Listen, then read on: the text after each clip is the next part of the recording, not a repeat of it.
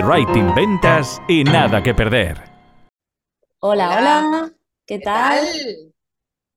¿Qué tal, Susana? Estamos en el canal Copywriting Ventas y nada que perder con una invitada de lujo, como no, Sara Desiree Ruiz, experta en adolescencia, pero no la invitamos aquí a contarnos todo lo que ella sabe y que la gente tan agradecida está por compartir, eh, sino que nos va a contar, queremos que nos cuente cómo ha conseguido eh, este nivel de comunicación tan bestial y este nivel de eh, implicación de tu audiencia, que por cierto cada día es mayor.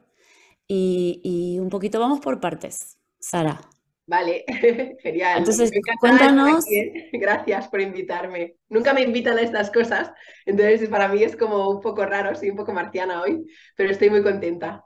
Nada, nada, nosotros encantadas, ¿no? Que queremos acercar, eh, bueno, negocios no tan conocidos, marcas tan relevantes. Yo creo que, que el objetivo de la entrevista de hoy es que, oye, que, si realmente trabajas bien tu comunicación, puedes este, crear una marca muy potente como la de Sara. Entonces, queríamos traerlo como ejemplo, ¿no? Y además en un sector eh, como el que tú trabajas, ¿no? Que a lo mejor es más complicado posicionarte, ¿no? Parece que siempre tenemos en la cabeza referentes de marketing y gurús, pero yo creo que siempre esto se puede aplicar eh, pues, a la mayoría de los negocios y por eso queríamos. Así que... A ver, estoy mirando tu Instagram, adolescencia.sara eh, de Cire Ruiz. En este momento tenés 92.900 seguidores Vamos, poquito para los 100, vamos. Estás ahí a un paso. Sí, después de tres años es, bastante, bastante chulo para mí. No, tres años. Tres años, sí. No esperaba llegar a tanta gente, la verdad. Eh, yo creo que, ha ido creciendo progresivamente, no ha sido un crecimiento muy, muy bestia, ¿no? De repente, pero sí que, que ha ido ahí poquito a poquito y hemos ido creciendo con la comunidad y aprendiendo cosas. Sara, yo tengo una duda. ¿Tú, ¿Tú, cuando empezaste, bueno, tú eres educadora social, creo que lo ha dicho Inés, no lo has dicho, ¿no, Inés? Que estoy un poco dispersa. Bueno, eres educadora social. Eh, ¿Cómo decides em, dar el salto a ofrecer algo digital, ¿no? A crear un servicio específico digital? ¿Cómo das ese salto? Pues el, el, viaje fue largo, ¿eh? porque yo siempre bueno, he trabajado en mi, en mi, ámbito como educadora en diferentes servicios y principalmente con adolescentes en, en 25 años que llevo, ¿no? He hecho otras cosas porque me, soy inquieta, me gusta el teatro, me gusta bailar, pero siempre ha habido como una constante ahí, ¿no? Con la educación social. Y me operaron, me, tuve una operación que me quitaron los ovarios, yo tenía endometriosis y mm, hacía años que tenía esta idea y me rondaba por la cabeza porque mm, trabajando con familias y con profesionales también, que no solo las familias, ¿eh? trabajando con familias y con profesionales me daba cuenta de que la adolescencia era una etapa bastante desconocida en general no se acompañaba y entonces se generaban conflictos en casa enormes y cada vez la bola se hacía más grande porque las personas adultas al cargo pues no podían eh, acompañarla porque no sabían, no tenían herramientas, ¿no? Y yo siempre había estado por ahí desde que nació el concepto aquel de escuela de padres y madres, bla, bla, bla, dándole vueltas en algo también mm, eh, destinado a ayudar a las familias de adolescentes a acompañar esa etapa de sus hijos, hijas e hijes, ¿no? Y ahí fue donde nació todo, pero realmente lo puse en marcha cuando me operaron. Mm. Ahí me quedé en un estado de reflexión eh, general y dije, bueno, pues igual eh, ahora es el momento de hacer esto, eh, que estoy sin trabajo, estoy tranquila, estoy con esta situación personal que necesito tiempo para em, digerir y bueno, ahí me puse. Me puse y me puse a hacer cosas, yo no tenía ni idea del tema digital, de hecho mi idea no era para nada estar haciendo conferencias online ni nada de eso. Yo tenía el proyecto de ir a hacer talleres y empecé así, haciendo talleres y conferencias presenciales, eh, pero con muy poco apoyo del tema de redes. ¿eh? Yo en redes iba publicando, no tenía mucha idea, como veréis, empecé haciendo mucho más esfuerzo del que debía hacer, ¿eh? porque no es, la, no es cuestión de hacer mucho esfuerzo, sino de que el esfuerzo sea el adecuado. Sí, de que constante, ¿no? Sí, y constante. Eso es prioritario. ¿eh? Yo, si hay un mensaje que me gustaría mandar es que la gente no se canse porque al principio no vea resultados del trabajo que hace, porque al principio esto es muy frustrante cuando empiezas, ¿no? Porque no entiendes bien cómo funciona el sistema redes y tal, y tú mandas un mensajito, pero recibes muy poco feedback, la cosa es como rara y dices, ostras, pues yo me he currado este post no sé cuánto tiempo, ¿no? Este, este artículo, este, este podcast, y de repente no, parece que no llega a nadie, ¿no? Pero si estás ahí y eres muy coherente contigo misma, sabes muy bien lo que estás explicando, lo que tiene que haber detrás de todo eso es mucha potencia del mensaje que estás mandando, creer mucho en el proyecto que tienes y ser mucho tú misma. En redes eso yo creo que es bastante importante, porque si estás mintiendo o estás mm, transmitiendo una parte de ti que no es todo tú, ¿no? A ver, todo tú tampoco vas a poder hacerlo, pero lo máximo tú posible, pues es muy cansado. Vamos, yo me imagino que tienes que, ser muy cansado. Yo recuerdo una época de estas de, redes que alguien me dijo, Sara, es que te tienes que maquillar, tienes que peinarte. Y yo, ¿sabes? Yo peinarme, pues bueno, hay días que sí, días que no. entonces empecé a hacerlo. Empecé a, a como maquillarme y hay toda una serie de vídeos míos Tú puedes saber cómo yo estaba porque o qué me estaba pasando por los vídeos, ¿no? Haces una cronología. Claro, es una evolución personal y profesional importante. Todas las pruebas y errores, ¿no? Total. Entonces, esto es básico, ¿eh? lo que acaba de decir Inés, es probar lo que va funcionando, lo que a ti te funciona, lo que le funciona a la gente con la que tú estás y está en tu, en tu comunidad, ¿no? Tener muy claro que no a todo el mundo le va a llegar tu mensaje, eh, no todas las personas van a conectar contigo ni tampoco con lo que cuentas. Yo estoy con muchas, hay muchas familias que me escriben, personas adultas que dicen, esto con mano dura, castigos, no sé qué, y yo digo, y yo pienso, vale, vale, venga. Tú sabrás, sí. claro, entonces no todo el mundo va ahí a conectar contigo, pero sí que es importante eso, ¿no? Que desde que empiezas, que yo empecé, como os decía, pues muy nueva y muy novata en todo esto, fue creciendo un poco con la necesidad de la pandemia, ¿no? En la pandemia, pues claro, los talleres, las actividades no se podían hacer en presencial y dije, pues a ver qué pasa en lo digital. Ahí descubrí los directos, me di cuenta de que estaba muy, muy cómoda con los directos, me gustaba mucho. Eh, también vi que mm, a la gente de mi comunidad le conectaban mogollón los directos, era un momento en el que había mucha necesidad de salir fuera de lo que estaba pasando en las casas, ¿no? De pedir ayuda porque se encontraron con adolescentes encerradas, que es como lo peor que le puedes hacer a un adolescente. Y ahí empecé pues a comunicarme y ahí descubrí que lo importante es, lo realmente importante es estar conectada con la comunidad que tienes, con las personas que tienes ahí, que son para las que estás hablando, ¿no? Entonces, Tú hablas con ellas, ahí te comunicas, les preguntas, te dicen y ahí se establece una relación súper bonita que luego te permite que todo vaya más rápido. Yo, por ejemplo, cuando vienen las personas a mi consulta, que es online ahora también, eh, pues ya me conocen.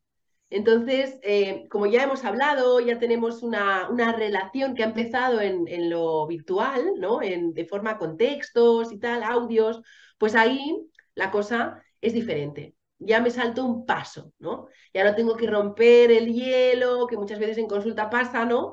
Que es la primera vez que te viene alguien y tienes que hacer todo el trabajo ese de, empezar a construir el vínculo. Ahí ya tenemos un pequeño vinculito que ha empezado a crecer, ¿no? Y es importante. Estoy hablando mucho, ¿verdad? Me doy cuenta. Ah, nos encanta. Para eso te hemos llamado. Claro, está genial. Sí, esa es una, una, máquina de sacar temas interesantes porque... Claro, claro. El tema es que estoy diciendo, uy, uy, estoy intentando memorizar algunos... Las futuras preguntas. Pero vamos, vamos por partes, Sara. Es decir, tú empiezas a, a ofrecer talleres presenciales, ¿no? Tú entonces tiras más de contactos, de boca a boca, de... Entonces, llega un momento en que pasas a lo digital, ¿no? Y cuando pasas a lo digital, ¿qué es lo primero que decides hacer? Eh, además de tu presencia eh, eh, en Instagram, me imagino que es tu red principal, no sé si probaste otra. ¿Haces tu web? a ver, dime, cuéntame esos pasos. Ahí ya, la web ya la tenía porque una amiga mía que se dedicaba a esto, Coral, que también es amiga de, Inés, pues me dijo, ahí tendría Perdona, perdona, es que a la audiencia es que no le contamos. Sara es una gran amiga desde hace muchos años. Ah, sí. Ay, no, no, me he contado el detalle. Sí, sí, sí. Coral, mi amiga, me dijo esto, ella se dedicaba a hacer webs y tal, y fue la que me, me dijo que eso sería algo interesante que tener, me ayudó a montarlo todo, estuvimos un fin de semana organizando la web, lo que yo quería contar.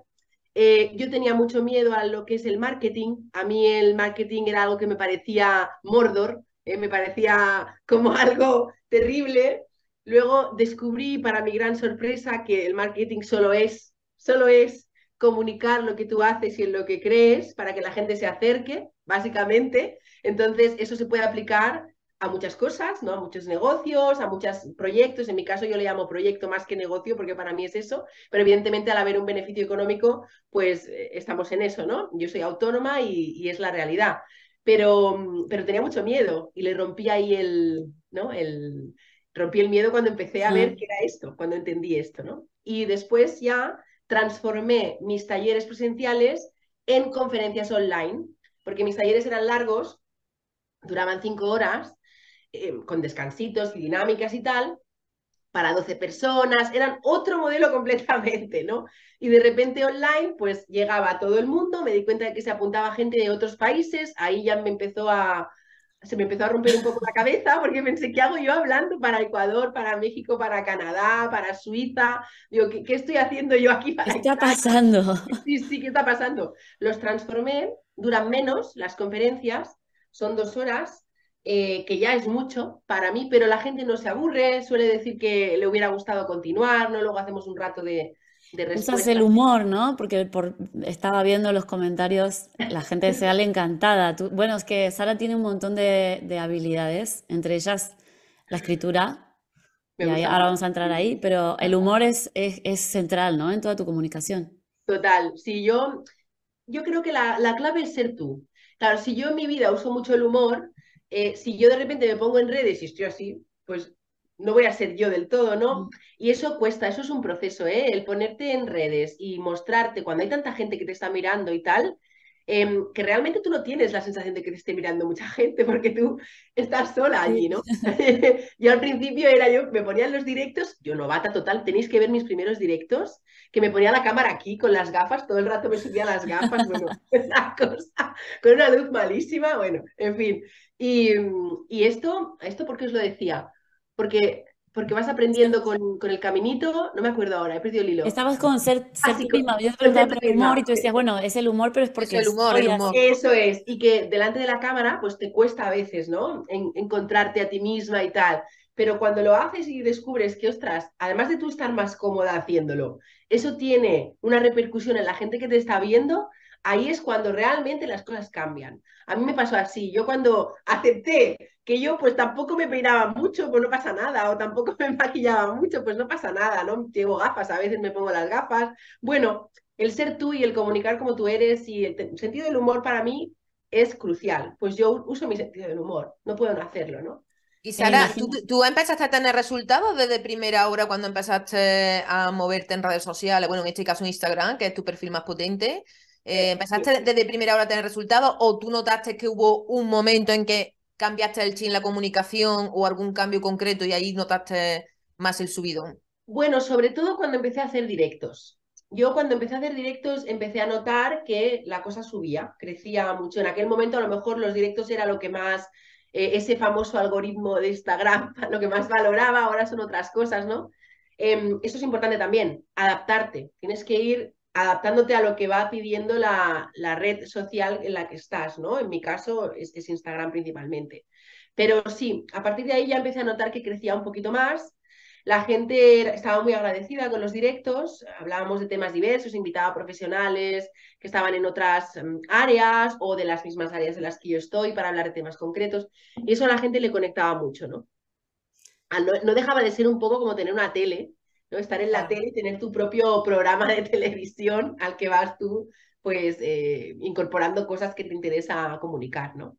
Y a partir de ahí ya eh, empecé a comunicar lo de las conferencias, la gente se empezó a apuntar, me empezaban a pedir más conferencias, más conferencias, empecé a hacer cosas, cuando ya pasó más el rollo de la pandemia, que ya nos podíamos quitar mascarillas y tal, ya me empezaron a llamar para hacer conferencias en otros sitios, para escribir libros, para hacer otras cosas y, hasta aquí hemos llegado a día de hoy.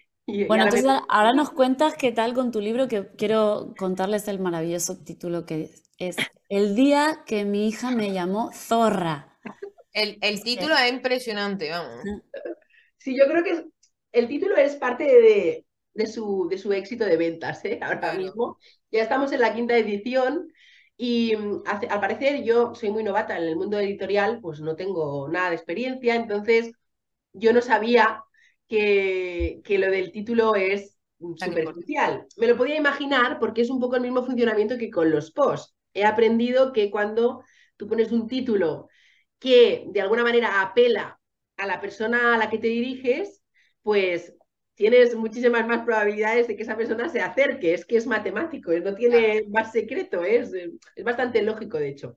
Y tú, pero tú me encanta porque, eh, y esto en algún momento lo hemos comentado, o sea, tú hablas de, con una especificidad, tipo, el día que eh, vuelve de casa de tu ex, o sea, yo tengo una lucha con clientes o alumnos que están en desarrollo personal, que por algún defecto formativo tienden a hablar en términos muy genéricos, ¿no? Como eh, eh, mi hija, no, no recibo el respeto de, ¿sabes? Es como, ¿Cómo afrontar? Cómo no, me llamó zorra, que no es lo mismo, es mucho más, o sea, eh, ya está, o sea, no hace falta más, ¿no? No, no, es que la gente vive en el concreto. Es decir, Claro, la gente no vive en el general, no, tú no vives, ah, no, vives en hoy, en esta mañana, que estaba haciendo el desayuno, le he hecho la tostada, me ha venido, me ha dicho que, que no se la come, que no le da la gana, que no sé qué, y se ha alargado. Y me he quedado allí con la tostada llorando, pensando, mi niña, ¿qué le ha pasado? Yo le solo le he hecho la tostada, ¿qué, le... he hecho mal, no? La gente vive en el concreto, ¿no? Vive en, en el limbo, ¿no? Entonces es importante que para, para comunicarle, si tú tienes un mensaje que quieres comunicar, que para ti es importante, que es mi caso, tienes que encontrar la manera de llegar a la persona.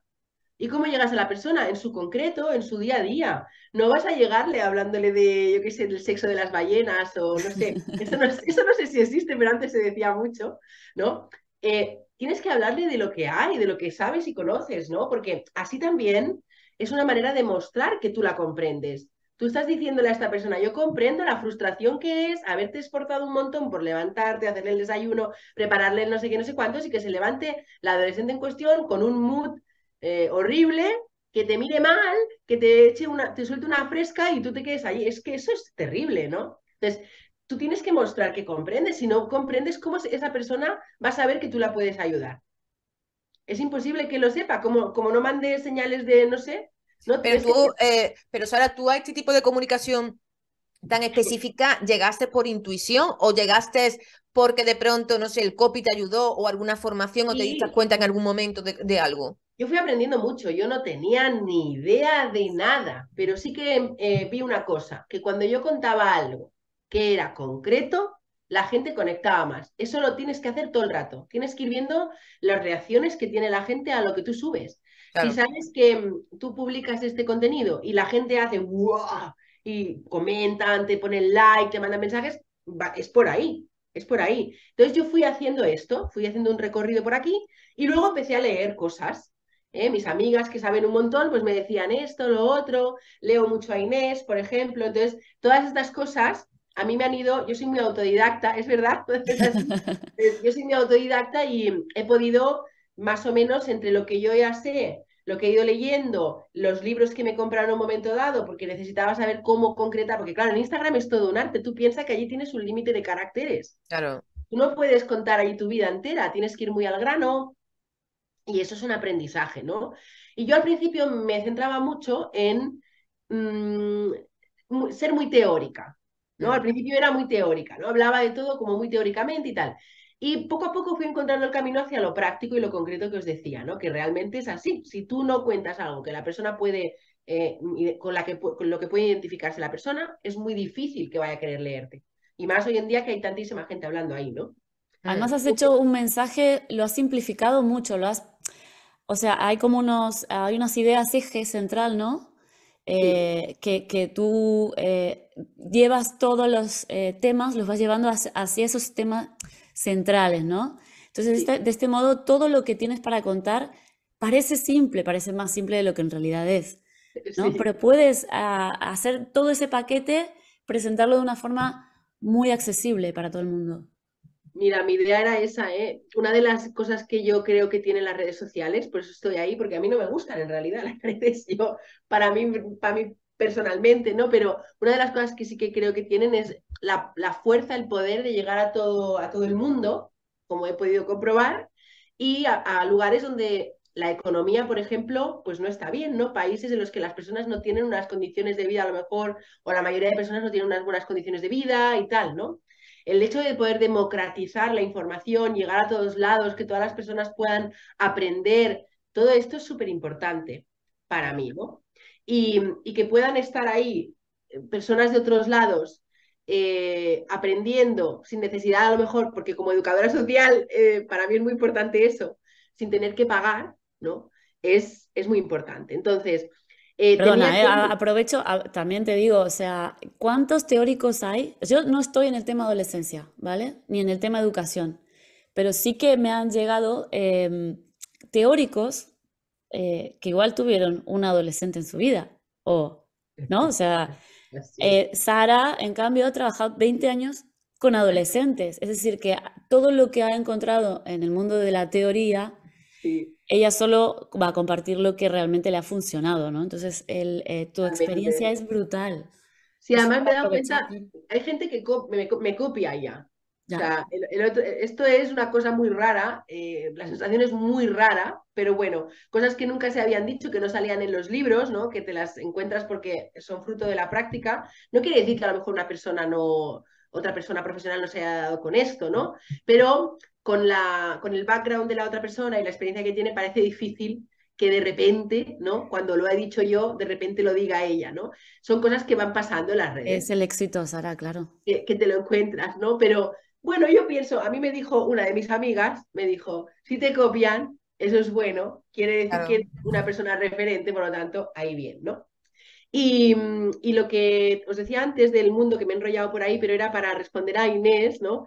Que me, que me estaba comentando lo de, ir al concreto, que ibas como al, mismo sitio que tenía como unos ejes principales, y es así, porque en la adolescencia, como en cualquier otro tema, siempre hay unos temas que son como pilares fundamentales y que, a los que tienes que volver siempre y tienes que tener siempre muy claro que están sirviendo los otros temitas, subtemitas que vas sacando, ¿no?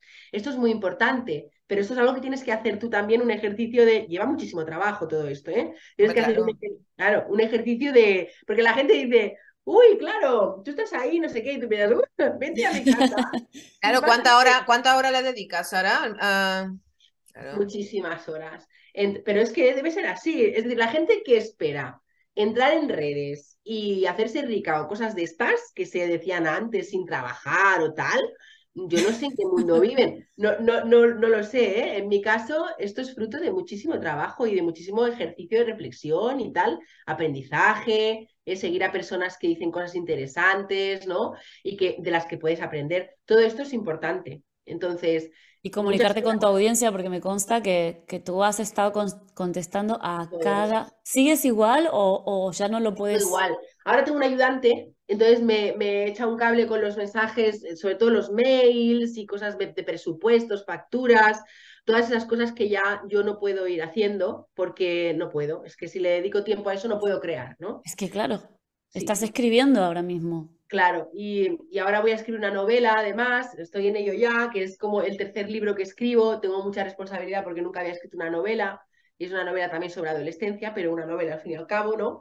Y es otro lenguaje, ¿no? Eh, entonces, bueno, van, van, saliendo cosas, pero hay que trabajar mucho. ¿eh? Quien quiera hacer esto tiene que aprender mucho, o sea, tener una gran dosis de humildad encima de la mesa, porque tienes que aprender, la vas a cagar, vas a hacer cosas que no van a funcionar, te vas a frustrar, eh, no van a salir las cosas como esperas, vas a volver a redireccionarlo todo, a replanificar, esto lo tienes que hacer constantemente. Y en redes que todo cambia tan, rápido, ¿no? De repente ahora hay un boom de, tres consejos para, cinco tips para, no sé qué, no sé cuánto. Esto tendrá una muerte también. Seguro que llegará un, día en el que caducará y tendremos que hacer otras cosas. Los reels lo mismo. En fin, requiere de un esfuerzo de adaptación, de aprendizaje constante, ¿no? Claro.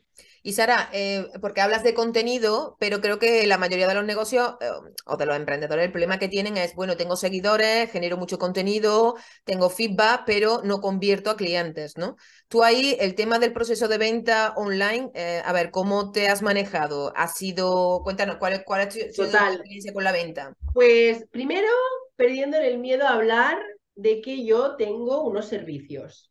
Yo ahí doy, presto unos servicios. Esto me costó mogollón, yo creo que le cuesta a muchísima gente, más si no eres del sector ventas y tal. Yo soy educadora social, entonces pensar, en primer lugar, voy a ofrecer un servicio, por lo tanto, hay una retribución económica. Esto fue lo primero que tuve que aprender y ahora estoy súper contenta con haber hecho este aprendizaje, porque no tengo ningún tipo ni género de duda de que mi trabajo vale un dinero ¿eh? Entonces, es un trabajo, ¿por qué? Porque es tiempo, es experiencia, es formación, todo lo que tú recibes cuando vienes a una de mis conferencias, cuando vienes a mi consulta, cuando lees mis libros, lo que recibes es fruto de mogollón de esfuerzo y eso para vivir en el mundo en el que estamos, sencillamente necesita convertirse en dinero, ¿no? Entonces, este es mi objetivo. Mi objetivo tampoco era eh, ser multimillonaria ni nada de eso. Mi objetivo era poder llevar a cabo mi proyecto y poder vivir tranquilamente con mi proyecto y ahora lo puedo hacer. Entonces estoy contenta porque he conseguido esto, ¿no? ¿Cómo lo he hecho? Primero esto que os decía, perderle el miedo a comunicar que tu servicio tiene un precio. Sí, esto es así. Y luego eh, hablar de tu servicio. ¿Para qué les puede servir? ¿Qué van a encontrar en él? Cosas importantes, porque la gente, cuando tú vas a comprar un libro, por ejemplo, hay 15.000 libros ahí.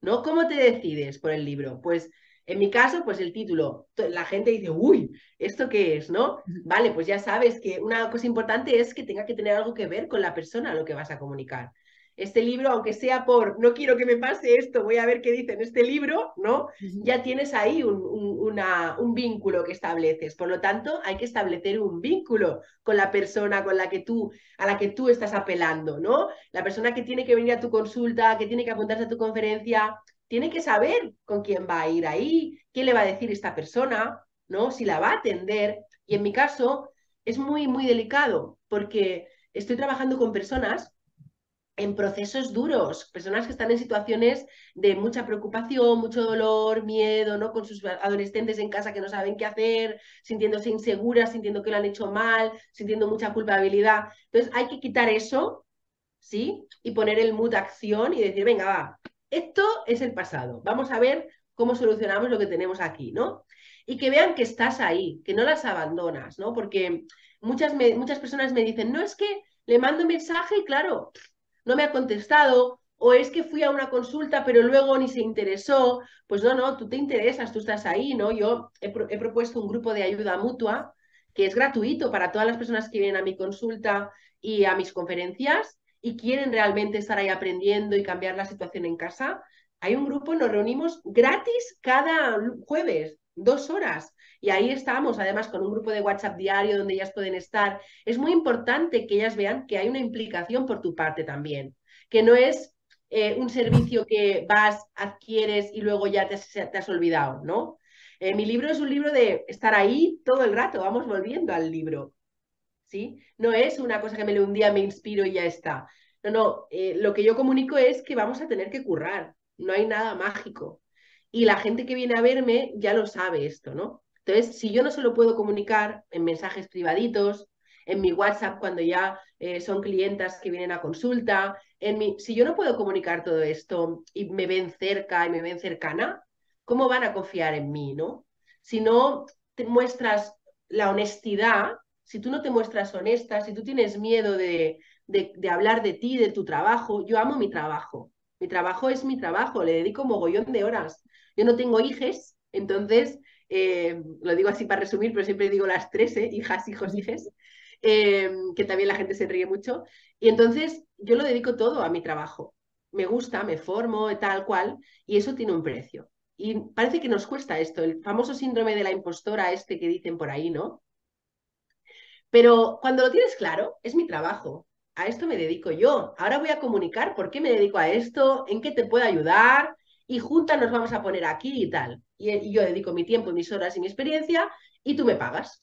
Ya está, es que es muy sencillo. No tiene, no tiene más, ¿no? Además yo intento hacer em, que sean precios eh, no exagerados para que todas las familias eh, puedan acceder, ¿no? Monto una conferencia al mes, ¿por qué? Porque a lo mejor 25 euros al mes, una familia que tiene ciertas dificultades económicas se lo puede permitir, ¿sí? Sin embargo, si monto las cuatro conferencias en un mes, sé que esa familia, que a lo mejor estaría dispuesta a aprender y a, invertir ese dinero, no lo podría invertir, ¿no? Entonces, es tener muy claro a quién quieres llegar, cómo le quieres llegar y ya está, ¿no? Y parece sencillo dicho así, ¿verdad? Sí, sí, sí. Ahí, desvenga. Pero bueno, paso uno, naturalizar el, el, hecho de vender. Si tú estás cómoda con eso, la otra persona, ¿por qué va a tener ningún tipo de problema? Claro, De hecho, si ya hay alguien, muchas veces me, me escribe gente que son muy graciosas, yo me río ya, ¿no? Al principio era como, ¿eh? Pero me escribe gente en plan, ¡ay, cobrar, no sé qué! Mm, pagas, tengo que pagar por tu conferencia. Digo, hombre, eh, claro, claro, claro. ¿Verdad que cuando tú vas al cine pagas una entrada? ¿Verdad que cuando tú vas al teatro pagas una entrada? ¿Verdad que pagas el gas?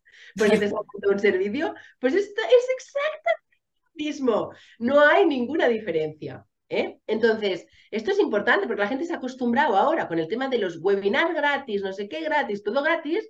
La gente se ha acostumbrado a que esto es algo que tú ofreces en tu tiempo libre porque, mira, ¿no? Claro, de, manera, de todas maneras. Subvencionada.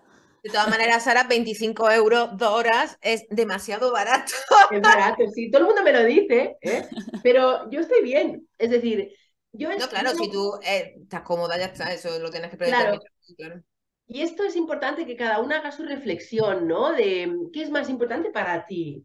Para mí es importante que las personas puedan acceder. Yo tengo que comunicarlo más, entonces. ¿Por qué? Pues porque si tengo que cubrir gastos, eh, pues tengo que llegar a un mínimo. Y esto son todo matemáticas. Ahí no hay un secreto. Si tengo que pagar la plataforma, tengo que pagar no sé qué y me tiene que salir a la hora un poquito agradable la cosa, pues tengo que hacer, tiene que haber tantas personas, ¿no? Pues es eso. Online hoy en día esto se ha economizado muchísimo porque ya no tienes que ir a la sala. Ahora que estoy haciendo gira por España, las salas son caras, entonces tú tienes que pagar la sala y es otra cosa, el viaje, la estancia y tal, ¿no? La experiencia es otra. Es una experiencia mucho más cercana, mucho más em, viva, ¿no? Está la gente allí, te mira, tú estás, te, te arrodillas, las abrazas, es, lo que a mí me gusta más hacer, ¿no? Pero tiene otros gastos, entonces esa conferencia es un poquito más cara un poquito más, tampoco mucho más, porque quiero que la gente venga, ¿no? Y yo aspiro al público en general, no solo a personas que tienen una economía em, saneada. Yo no quiero solo llegar a las personas con la economía saneada que se pueden permitir pagar una profesional X o no sé qué, ¿no? No, no, yo quiero que venga todo el máximo de gente posible, porque mi proyecto es sensibilizar a la población sobre la adolescencia. También es verdad que me llegan madres principalmente, esto ya os lo digo, entonces yo ya tengo ahí una, un sector de la población muy concreto, que son madres de personas adolescentes. ¿Sí? Y después me llega también eh, muchas profesionales, que esto me gusta mucho porque implica que hay una confianza ahí, que te reconocen como, como colega y con, con alguien que, que, está aportando un valor, ¿no? Esto me genera curiosidad. Hay pocos padres entonces, ¿no? Que se acercan a tu... Mira, un 4%. Pero es que además en las conferencias pasa igual, ¿eh? Es el mismo porcentaje. Esto me parece alucinante. Eh, cuando haces una conferencia, el mismo porcentaje que me sigue de, de, hombres padres en Instagram es el mismo que aparece en la conferencia. Es brutal. Está comprobado, ¿eh? En todas las que he hecho y llevo ya, pues eso, casi tres años. Es así, brutal. Y mm, esto, no sé, eh, se debe pues a lo que todas ya podemos saber, ¿no? Eh, que es que las madres tienden más a, querer aprender, a perfeccionar, entre comillas, los cuidados, que a mí no me gusta mucho que la gente busque la perfección porque no existe y les crea mucha culpabilidad, mucho estrés, mucha presión y eso no debe existir. Yo creo que también es una de las claves de, mi éxito, el, el, no ir a mandar, el no mandar un mensaje que no es real, ¿no? el no decirles, venid conmigo que yo lo voy a solucionar todo. ¿eh? Y entonces hay un equilibrio fino, fíjate, porque si tengo que hacer que vengan para leer el contenido que yo estoy ofreciendo, ¿no? Y que se enganchen a aprender, tengo que poner también algo ahí que les haga decir, hoy me van a solucionar el problema. Y eso... Eh, eh, es que tu mensaje es muy potente, le das mucha claridad, entonces la gente, es que claro, es un alivio. pues ahí entender qué está pasando ahí voy, ¿no? Entonces, importante el mensaje de sí, sí, pero esto no es magia. Yo en todos los posts siempre hay un momento en el que digo, cuidado, porque esto es tiempo, esto es esfuerzo, esto no es que tú seas rara, esto es que es natural, ¿sí? esto no es que tú tengas que ser perfecta, esto es que la, la maternidad es súper complicada. Entonces, no vamos a... Esto sería mentira, es como venderle a alguien un, yo qué sé, un detergente y, decirle que va a quitar el 100% de todas las manchas, es imposible. Siempre va a haber alguna prenda, que alguna mancha, que no sé qué, ¿sabes? Y si te lo dicen, luego hay una etiquetita abajo que dice... Sí, por supuesto. no sé qué, no sé cuánto tal. Entonces, hay que ser lo más honesta posible. Yo creo que esa es una de las claves también. Ya veis que hablo mucho. Además, vaya tres. Además, no, es que cuando das el, tipo de mensaje de promesa, ven conmigo que yo te lo soluciono, generas una dinámica en la que la gente al final se... Si, si no lo es ya, porque igual ya lo es, pero que si no se pone como pasiva, ¿no? Tipo, a ver qué me va a contar esta, ¿no? Pero dando un, un mensaje que tú das, eh, que es de, va, vamos a entender, vamos, a, vamos a, entender realmente qué le está pasando a esta persona adolescente de tu casa, y, y, es como eh, generas que la otra persona se implique y activamente. ¿no? Qué bien lo has explicado, Inés. Me encanta que lo hayas explicado así. Sí, sí, mira, me lo voy a apuntar esto que has dicho para decirlo en el futuro. Sí, la acción, ¿no? Ponerlas en, la ecuación. Yo no te resuelvo. Igual que vosotras, a vosotras también os debe pasar, ¿no? Vosotras las dos sois copies, las dos escribís, ¿no? Claro, em, e, entiendo que las personas con las que trabajáis, yo no tengo ni idea ¿eh? de, cómo es, pero me imagino que no vais allí y les decís, mira, yo te lo voy a hacer todo, todo va a estar hecho y ya está. No, al tipo de persona inteligente que nos, que nos que apelamos, necesitamos otra, otra cosa. Y a esa persona, eh, ese mensaje de promesa no le gusta, no le interesa. Entonces, cuando escucha un mensaje que no es, no cae en la promesa fácil y en la, en la que le dices, vale, vamos a intentar esto, estas son las dificultades, estas son las cosas que podemos alcanzar. Entonces, esta persona es mucho más fácil que se interese por lo que le estás contando. Claro es eso, ¿no? Es, un trabajo conjunto de, donde hay un feedback, donde hay un crecer, un también equivocarse, ¿no? Vamos a ver, eh, esto es humano. Entonces, pretender vender algo sin ese factor de humanidad mm, me parece... Es que infantilizas al, al, otro, aunque no lo sea, porque hay gente que es muy estúpida, a ver, que esto es así, ¿vale? Hay gente que va por la vida muy estúpidamente. Es así. Y hay gente que depende con quién puede comportarse, o como todos nosotros, hay personas con las que tenemos un, brillamos y hay personas con las que somos no tan brillantes, vamos a decirlo así, ¿no? Nos quedamos ahí más. Depende de la dinámica que se arma. Entonces, claro, ¿qué dinámica queremos armar con nuestra audiencia y con nuestros clientes? Ahí está. Yo creo que parte mucho de cómo tú percibes a tu propio cliente, ¿no? Que, que a veces si tienes una percepción negativa de tu cliente, pues seguramente atraerás a ciertos perfiles que no son los más adecuados, ¿no? Entonces yo creo que hay que trabajar también en, tu propia percepción, en tus propias creencias respecto a tu cliente, ¿sabes? Esto es buenísimo esto que decís, sí, sí, totalmente. Claro, yo nunca lo he pensado desde ahí, pero ah, desde el lado educadora social que soy, os digo, es vital. Tú tienes que querer a, la persona que, que vas a ofrecerle tu servicio. ¿Por qué? Esa persona está ahí teniendo una dificultad. ¿Qué quiere decir eso? Que eh, va a estar mal en algún punto, ¿sí? Entonces tu, tu intención tiene que ser real de ayudarla. Si tú tienes que querer que su vida mejore, que su vida esté eh, más tranquila, más en calma, que sea más alegre, que se levante por la mañana y diga, a ver qué le pasa hoy a mi adolescente, a ver qué aventuras tenemos hoy. Tú tienes que querer esto para ellas. Es que yo no lo percibo, yo mi trabajo no lo percibo sin eso sin ese motor de querer es que además de esa persona que va a estar con la adolescente, también la adolescente esté en su casa y diga, qué madre tengo más guay. Sí, vale, a veces discutimos y a veces me dice que no a las cosas y tal, pero oye, me escucha, el otro día me trajo no sé qué, mis amigos pueden venir a casa, ¿no? Esas cosas que, que pueden pensar las adolescentes. Si tú no quieres eso realmente, no te metas, porque te va a costar sostenerlo, te va a costar sostener el, la movida, ¿no? Yo entiendo que en mi trabajo es más fácil, supongo que si haces aspiradoras, bueno, es lo mismo, ¿no? Igual si vendes aspiradoras, sí. debe ser igual, ¿no? Debes querer que esta persona esté cómoda en su casa limpiando, que no tenga que, ¿no? Bueno, digo yo, ¿eh? Sí, sí, que luego tus operarios estén, ¿sabes? Es como al final tienes que tener una, una voluntad de afectar la vida de los demás, de bien, ¿no? Claro. Lo mismo cuando tú explicas eh, cómo hay que mirar al adolescente. Sí. Que ahí también está un tema, ¿no? Es como que si tú no estás viendo el potencial y sus, y sus em, virtudes, como quieras que tenga buena autoestima. es que es muy complicado. Sí, sí, además esto como es muy humano, lo del miedo, el miedo que nos hace, ¿no? Nos prepara para, salir del peligro, ¿no? Y decir, mm. vamos adelante, ¿no? Entonces, claro, la, persona, las personas estamos programadas para eso, para detectar los peligros todo el rato, para salvarnos, para sobrevivir. Eh, en la adolescencia lo que suele pasar es que las familias solo perciben peligro. que no se drogue, que no deje los estudios, que no sé qué, que no conteste, que no vista así, que pa, pa, pa, pa, pa. Entonces, todo lo que sitúan a su alrededor en la mirada del día a día en esa eh, tal, en ese mural que tiene ahí, es todo malo. Entonces ahí tenemos que hacer un trabajo de, ven, Mari, vente conmigo. Vamos allá.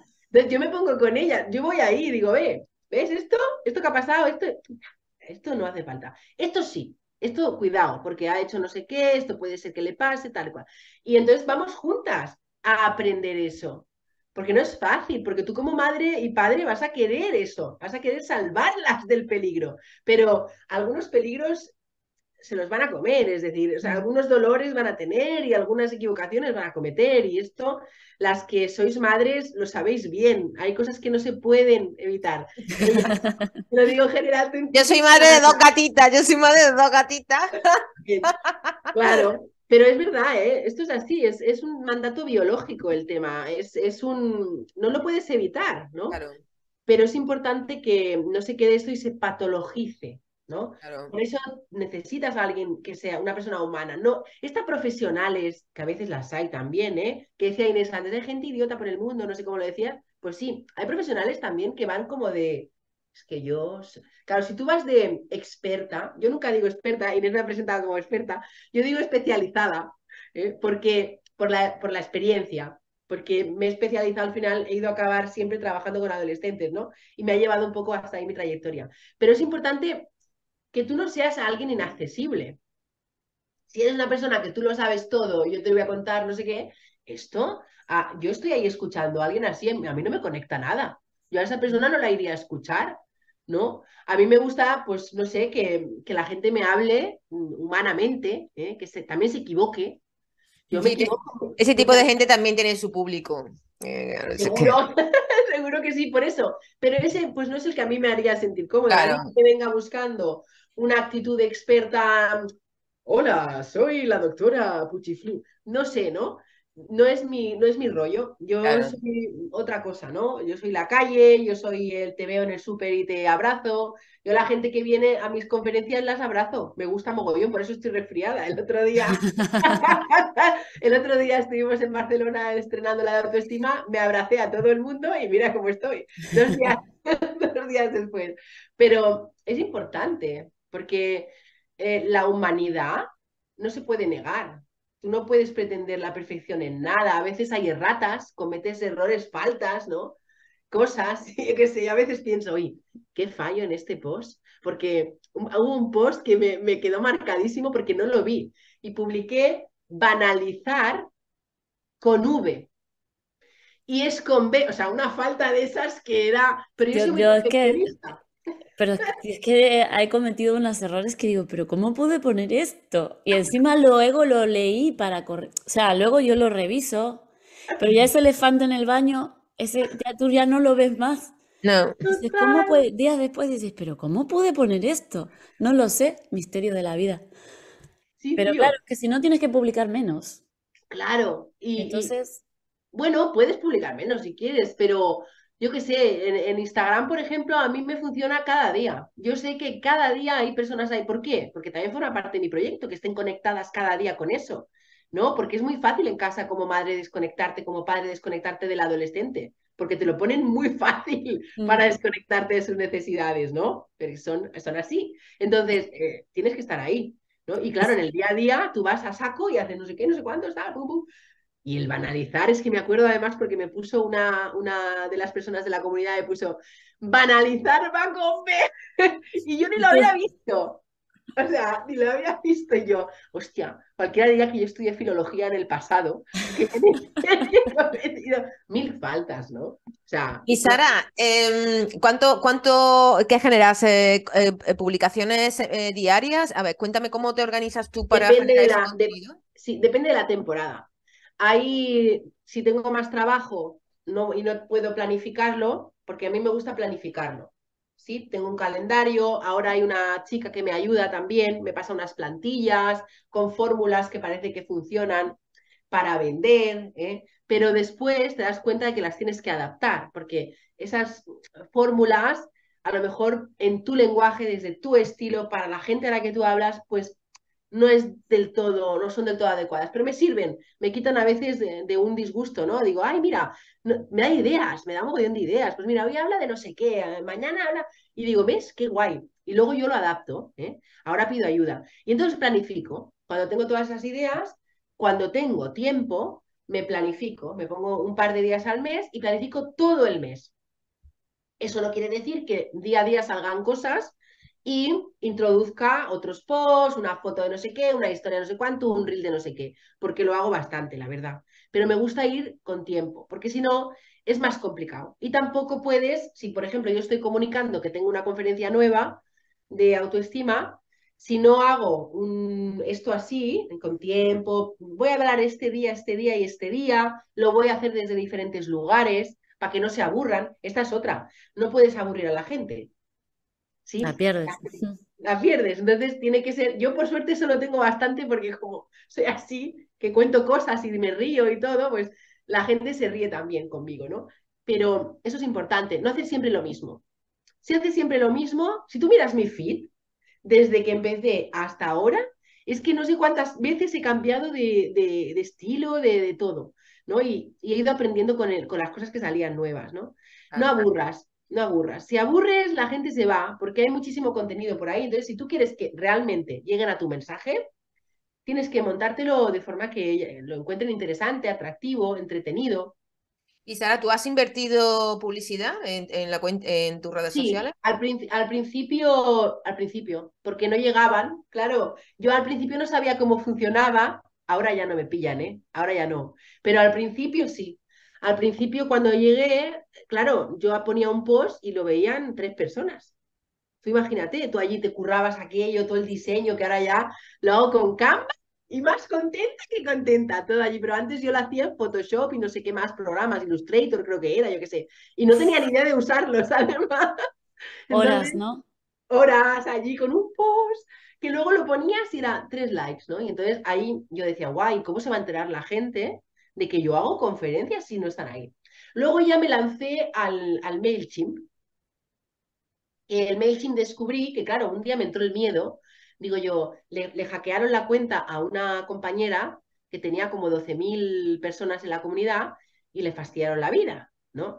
Y entonces ahí me puse dobles verificaciones, no sé qué, no sé cuántos, y dije, tengo que empezar a, a, relanzar a la gente hacia otro lugar para que no me pierda la pista y yo no perderé la pista, ¿no? Y ahí, esto creo que fue Inés la que me lo dijo, de hecho. Qué raro. Haz una lista de suscriptores. Sí, y ahí entonces empecé y ahora hay como 10.000 personas ya. sí, pero claro, tienes que invertir porque pagas la, el MailChimp este no es barato. claro, claro, el MailChimp muy caro, claro. Entonces tienes que estar ahí y aprovecharlo, porque claro, si lo pagas, pero luego no lo aprovechas. Vaya tontería, ¿no? Entonces también haces, haces email marketing, ¿no? Exacto, hago mails. Les cuento cosas, les digo actividades que hago, cosas que han pasado, les mando también recomendaciones. Les gustan mucho los, los mails. Muy claro. Es, algo que hay un, como un índice alto de, de apertura de los mails, que esto también me tuve que acostumbrar, porque yo no lo hacía. Lo de las estadísticas y eso, yo yo hacía esto y ya está, ahí está. Y luego me dijeron, oye, pero ¿tú sabes cuánta gente ve tus publicaciones? Y yo, pues no, ¿dónde se ve? Digo, yo sé la gente que da like, pero no sé la gente que... Y entonces ahí empecé a ver, he aprendido mucho, de verdad. Si, si en algo, si algo puedo deciros, es que en esto se aprende mucho de ti misma, de la gente, de tu propio proyecto, del mundo en general. Aprendes un montón y eso es súper guay. Piensa que hay ahora mismo un montón de profesionales que dicen, ay, yo ya sé de lo mío, no quiero ponerme aquí a aprender más cosas. Y dices, pues lo que te pierdes. Lo que te pierdes, lo que te pierdes. Yo hice un curso también, eh, lo que os decía, te tienes que formar. Hice un curso con una chavala porque yo los reels es que no sabía cómo ponerme, la gente se ponía bailando y tal, y yo decía, es que bailando, pues no me, mira que me gusta bailar, ¿eh? pero no me veía bailando. No, no hace falta para lo que estás comunicando. Y va, Claro, y entonces hice un curso con una chavala que muy interesante de Reels y me dio un montón de ideas también. Oye, hay profesionales por ahí que están vendiendo sus servicios maravillosos que, que, te son súper útiles cuando tú vienes de Pardilla, de Marte y no sabes eh, qué haces y dices, hostia, mmm, ¿cómo, se, ¿cómo se escribe? ¿No? Es que hay todo un tema para escribir. Y una cosa que funciona mucho es contar historias. Es decir, historias reales, ¿no? Normalmente, de tu trabajo, de tus ejemplos que tienes, de los casos que, en mi caso, ¿eh? de los casos y tal. Eso funciona mucho. A la gente le gusta mucho la, historia, ¿eh? leer, y no solo en, los textos, sino en las historias también, en Instagram, por ejemplo. Historias que tengan todas relaciones, eh, que tenga, pues empieces de una manera y las mantengas hasta el final, porque la historia, a la gente le encantan las historias, ¿no? Es guay contar historias. Piensa que durante siglos y miles de años, la, la única manera, hasta que se imprimieron libros y se hicieron accesibles, solo aprendíamos por historias. Pues ahí está. Nuestro cerebro está formateado así. Os lo digo ya, pero yo lo he notado, ¿eh? Noto mucho cuando la gente le, le, le cuenta la historia, sí. Ah. Se engancha ahí, sí. Bueno, Sara, y, y, ahora mismo en este momento, ¿cómo te planteas tu negocio digital? Eh, no sé, si quieres crecer, quedarte así, llegar a más gente, ¿qué te estás planteando? Mira, yo he descubierto que estoy muy bien así como estoy, pero me, tengo un proyecto de futuro que es a, hacer algo un poco más grande, pero necesito mucho capital para eso. Y yo no soy pequeñita, ¿no? No, no soy una gran empresa o tal, pero habría que buscar inversoras una, una empresa para, para acompañar adolescentes en casas, porque me he dado cuenta de que hay muchas familias que incluso han llevado a sus adolescentes a centros eh, donde trabajan la conducta y que han salido incluso peor. Hay familias que están muy desbordadas, que no tienen el tiempo necesario para acompañar ciertas cosas, que necesitan una atención a domicilio más que, más que online. online. Online tú les puedes decir cosas, pero tienes que estar allí con ellas, ¿no? Y tengo un proyecto de futuro que es esto, crear un espacio para la atención de la adolescencia integral. Pero esto llegará en algún momento, espero. De momento me planteo seguir como estoy, que se mantenga la cosa bien, se consolide, se consolide un poquito todo. Y de momento va bien, así que espero seguir, seguir así. Escribir también. También quiero escribir mucho.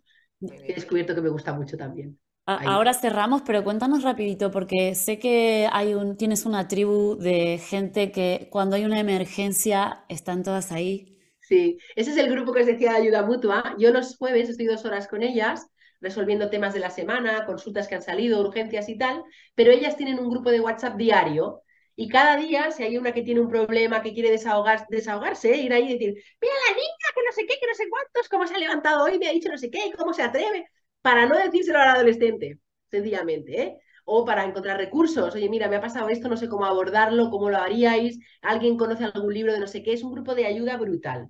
Y cada día está ahí activo. Y yo me paso por ahí a veces, les digo cosas y tal, pero funciona solo, es autónomo. Sí, es muy guay. Es una de las cosas más chulas que hemos hecho. Ya tiene dos años y medio. Bueno, Sara, dinos dónde te puede encontrar la gente que, que te investigue un poquito. Que porque pueden aprender del tipo de contenido que generas y, y, replicarlo en su negocio, porque, hombre, siempre es interesante a alguien que le funcione, pues eso es lo que siempre recomiendo. Fíjate en la gente que le funciona. Claro, y probar cosas, ¿eh? Que no, la gente pruebe, probad, no tengáis miedo de probar movidas y de, y de cambiar. Pues me encontráis en adolescencia.sara.desire.ruiz. Hay muchos puntos, ¿eh? Lo vamos a poner, lo vamos a poner, ¿eh? Sí. Y en la web, saradesireruiz.com. Ahí estoy. Tengo Telegram también. Ahí normalmente hago pocas cosas, pero lo tengo porque por si acaso también. Tengo, estoy por si acaso, tengo por si acaso. ¿Y está por TikTok también?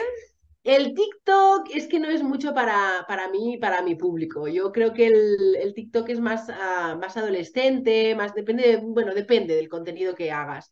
Yo no lo, lo, estuve porque hice un tiempo para que las personas que me sigan aprendieran a usar TikTok por sus adolescentes. Estuve un tiempo usando una cuenta, pero es que no, no me daba.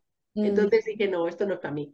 Y me quedé en Instagram. Muy pero bien. ahí se crece muy rápido, dicen, en TikTok. Se realiza todo mucho y tal. No lo sé. Bueno. Vamos a cerrar aquí y encantadas de, de, de, lo que, de tus logros Muchas gracias. éxito es la palabra, ¿vale? Y animamos a más gente a que te siga el ejemplo. Ahí vamos, que se puede y que hay mucho mm. trabajo, pero es muy bonito también. Os animo a, aprender. Y que, pues que, todos tenemos, bueno, todos no, pero seguro que hay un mensaje interesante que comunicar. Totalmente. Hay que ofrecerlo. Mm. Sara, muchas gracias. Gracias por tu ejemplo, Sara. Adiós. Abrazo. Chao. Adiós, gracias.